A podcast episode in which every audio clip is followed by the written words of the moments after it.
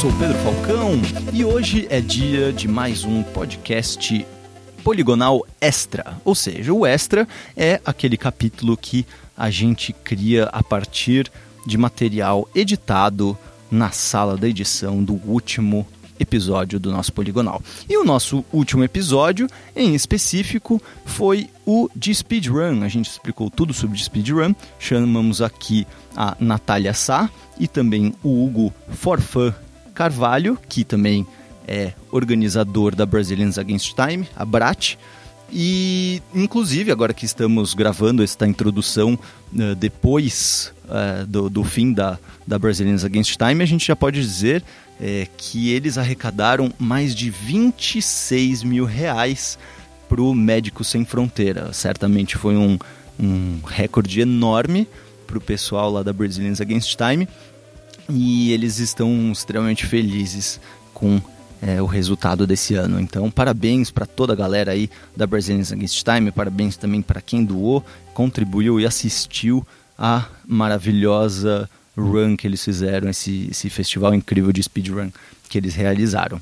Além disso, é, para quem também estava acompanhando as notícias dessa semana da Vice, é, o Bruno Zidro, nosso querido colaborador e constante participante, membro deste podcast maravilhoso que você escuta, fez uma matéria maravilhosa chamada O Rolê de um Speedrunner para terminar Super Mario 64 em menos de uma hora, em que ele entrevista o Igor Desanig Viana, que é um dos maiores jogadores de speedrun de Mario 64 no Brasil. Inclusive ele tem é, recordes no ranking mundial e tudo mais. E o Isidro foi lá para conversar com ele sobre todos esses esquemas e como é que é treinar para ser um speedrunner, ou não só um speedrunner, mas nos maiores speedrunners do Brasil. Então, se você tá pirando no speedrun, curtiu muito o último episódio, corre lá para dar uma lida nessa matéria e também aproveita para ouvir o podcast extra de hoje. E nós voltamos na outra semana. A gente é games. É, o que eu, o que eu ia perguntar, é uma coisa que usa-se muitos desses termos para falar de coisas específicas, de, de ações específicas em runs, uhum. né? E eu anotei alguns aqui e eu queria entender exatamente como é que funciona. É, skip e warp, memory warp, né? Isso é tipo memory skip e memory warp. É, é, tá certo isso, mais ou menos? O que, que é isso? Ou Vamos são duas lá. coisas diferentes? Você a melhor diferença entre skip e warp? Não, é só. É, skip, a gente pode usar traduções literais. Skip você só tá é, passando por cima de algum evento que numa run casual, numa run normal, você teria que passar. Uhum. Por exemplo, uma cutscene. Tá. É, tem estratégias de se pular uma cutscene, se você fizer uns inputs lá certos, uns frames certos, você consegue deixar de assistir uma cutscene que seria obrigatória. São Entendi. skip. Certo. É, um warp, você, você é já uma coisa um pouco mais profunda. Você literalmente, tá, como o próprio nome diz, você teleporta. Tá. Você literalmente é, cumpre grandes distâncias assim. Um exemplo é o Wrong Warp do Ocarina of Time. Você vai de um lugar para qualquer pra outro completamente diferente. É como eu, eu, sei que é muito difícil explicar tecnicamente em palavras leigas como isso funciona. É, co, por, o que, que, exatamente acontece no jogo, no código do jogo, que, que faz com que você possa ser teletransportado, você pode jogar o personagem pro outro lado? Porque tem esse lance de sobrecarregar a memória. Mais isso ou é, menos isso. É que é muito complexo, né, esses termos, assim, de tá. entender exatamente como Vamos o que lá, acontece. Até a cadeira aqui. É, eu... tá. É... começar o papo de programador. É, mais ou menos isso. Eu não sou programador, é, mas eu. o que eu consigo explicar é o seguinte. É, os jogos mais antigos, principalmente, é, eles têm limitações de memória. Uhum. E muitas das coisas que a gente faz é para enganar esses valores. Então, por exemplo, Castlevania Symphony of the Night, a gente tem o, o, o, o glitch na biblioteca. O que a gente faz? A gente precisa de comprar o duplicator e um monte de coisas, que é precisa de muito dinheiro. E a gente não tem esse dinheiro na run. Não dá para parar para farmar. O que a gente faz? É, existe uma maneira, aí tem os detalhes técnicos bonitinhos, mas o que a gente vai fazer é o seguinte. É, o Castlevania só conta números de 0 a 255. Certo. Tá? Então o que acontece? Ele não vai colocar outro número fora esses. Então o que acontece? É, eu tenho um item, um Garnet, que ele é equipado, e ele pode ser vendido por dinheiro. Eu entro na biblioteca e consigo, de uma certa maneira, acessar o meu menu. Nesse momento, eu tenho uma Garnet no meu inventário.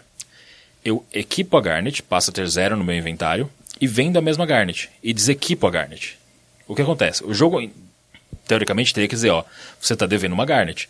Porque você tinha uma Garnet, você não tem mais porque ela está equipada, e você vendeu, e você voltou a ter uma Garnet. Então você está devendo uma Garnet pro jogo. Só que você não consegue dever uma para ela. Porque não tem número porque negativo. Não, tem, não existe número negativo no jogo, é de zero. E ele pega o próximo número.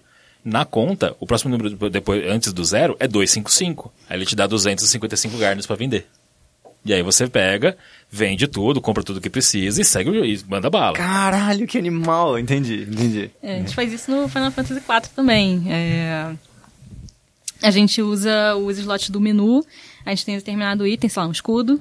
E se eu é, desequipar um escudo no meio de uma batalha, só que, é, mas selecionar um, um slot do menu é, e rapidamente voltar para a seleção, ele vai colocar o equipamento não no slot que eu selecionei em outro, e aí aquele slot que eu selecionei vai ficar com o valor negativo daquele equipamento, mas ele ainda vai reconhecer que tem alguma coisa ali, apesar de não aparecer nada no menu, e aí eu consigo chegar numa loja e vender aquilo que vai ser um número a princípio, o número é negativo de escudos, mas não, é o maior número de escudos que ele consegue gerar uma memória e aí eu fico rica. Por conta dessa mesma coisa, ele Exatamente. voltar no número. É, é, mais ou menos isso, ou seja, a gente vai encontra esses momentos do jogo em que a gente sabe que um valor de memória pode ser alterado, entendeu? E a gente abusa disso. Entendi, entendi. Legal. O que, que é sequence breaker? É isso que você tinha falado? que sequence breaker? Uma tradução literal, quebrar uma sequência. Uhum. É Vamos supor, é, um jogo ter... como Zelda. Tá. É, eu tenho. O Link to the Past. É. Uhum. O jogo espera que eu cumpra uma determinada sequência de dungeons. Ah, primeiro tá. aqui, mato esse chefe, pego um item, com esse item eu consigo avançar mais no mapa, chegar no próximo dungeon. Se eu usar um determinados glitches, eu consigo é, chegar num, num, determinado item que eu não deveria ter ainda no jogo e, sei lá, começar pelo último dungeon.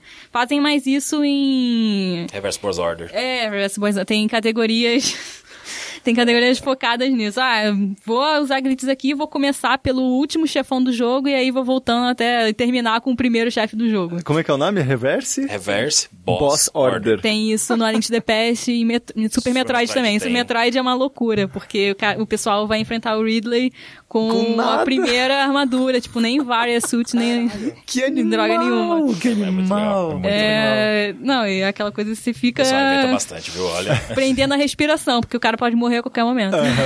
Tipo, quanto mais cedo, mais risco que tem. Sim, né? sim. Cara, que animal isso. Entendi, entendi. A gente é games. Quando vocês, por exemplo, descobrem uma coisa nova, quando se uhum. descobre um skip novo, alguma coisa assim, normalmente acontece por acidente ou é estudo ou alguém já está procurando por aquilo? Como, como funciona quando alguém procura esse tipo de coisa? Assim? Tem, tem uns hunters a... desse tipo de coisa? Acontecem. As tá. duas coisas acontecem. Por tá. exemplo, é, o Furious, ele faz o Credit Warp, que é uhum. é um...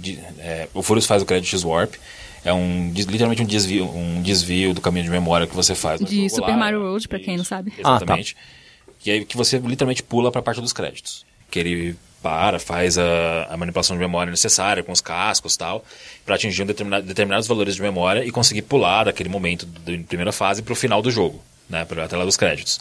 Já, por exemplo, o Luiz Miguel jogando notou que quando ele usava a, a, no Mega Man X, ele usava a arma do, do Cutman, que pega itens. Se ele pegasse o item do, acho que no último frame da tela e tivesse um, um item é, na, canto oposto, do... alguma coisa assim, ele pegava dois itens, na verdade.